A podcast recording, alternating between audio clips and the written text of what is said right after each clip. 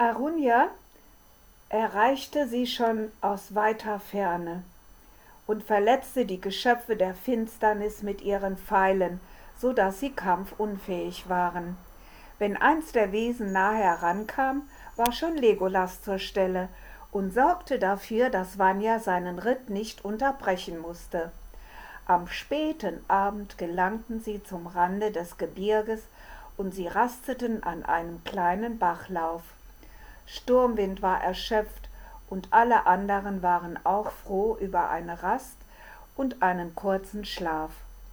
Da zogen plötzlich dunkle Wolken am Himmel auf, und schnell war der ganze Himmel schwarz. Über den Boden kroch ein grauer Nebel heran und hüllte die drei Gefährten ein. Der Finstere selbst war gekommen, in Gestalt eines schwarzen Wolfes, um sie an einer weiteren Reise zu hindern oder gar zu vernichten.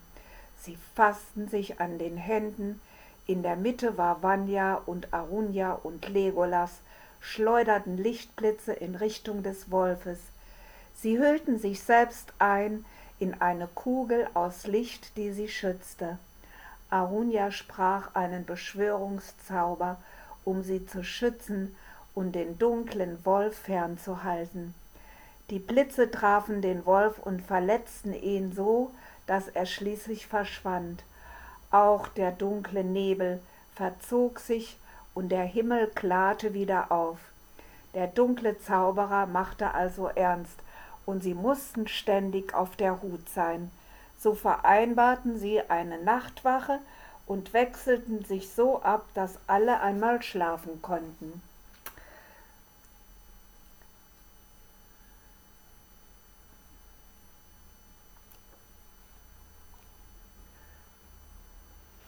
Am frühen Morgen packten sie schnell ihre Sachen und machten sich wieder auf den Weg in die Berge. Es ging immer steiler hinauf und Vanya musste absteigen und Sturmwind zurücklassen. Er ließ ihn auf einer kleinen grünen Bergwiese zurück. Dort konnte Sturmwind in Ruhe grasen und Kraft schöpfen. Für die Elfen war es ganz leicht, immer höher zu steigen und auch für Vanya war es leicht. Die Elfe flog immer wieder eine Runde, um nach Feinden Ausschau zu halten. Die Elfen kommunizierten auch mit den Steinadlern, die bis weit in die Gipfel der Berge flogen und erkundigten sich nach den Geschöpfen des dunklen Zauberers. Doch diese hatten nichts Auffälliges gesehen. Sie wollten aber weiter Ausschau halten. Der dunkle Berg ragte vor ihnen auf. Sie beratschlagten, wie sie am besten in den Berg gelangen könnten, ohne dass der Dunkle davon etwas erfuhr. Sie entschieden, dass es am besten wäre, die weitläufigen Tunnelsysteme der Zwerge zu nutzen. So könnten sie ganz unbemerkt ins tiefste Innere des Berges gelangen.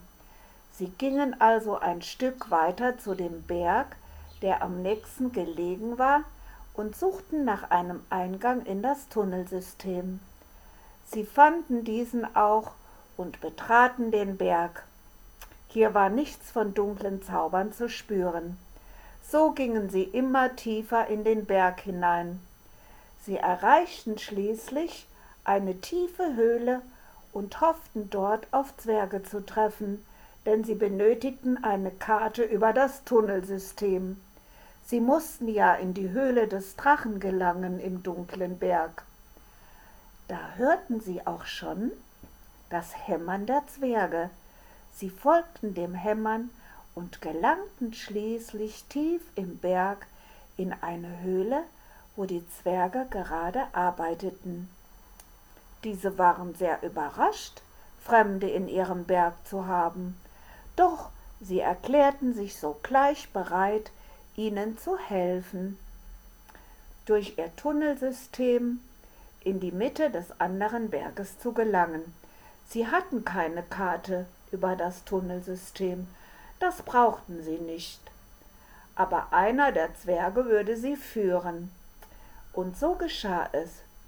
Die Zwerge luden sie erstmal ein, sich vorher bei einem ausgiebigen Mahl mit ihnen für die anstrengende Reise zu stärken, und sie nahmen die Einladung sehr gerne an.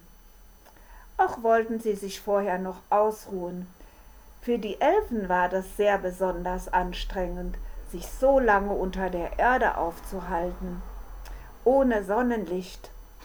So geschah es, nachdem sich alle gestärkt und ausgeruht hatten, begaben sie sich auf die Reise durch die unterirdischen Tunnel.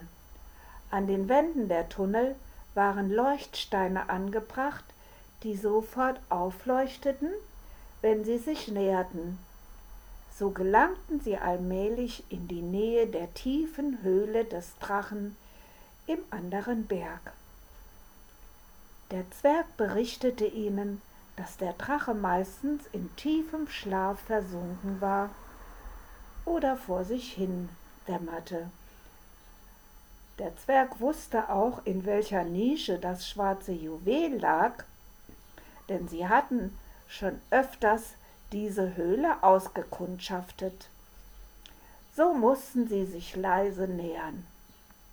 Für die Elfen war das einfach, denn Arunia Morgenwind konnte fliegen und die Füße von Legolas Leichtfuß berührten ja kaum den Boden, wenn er es so wollte.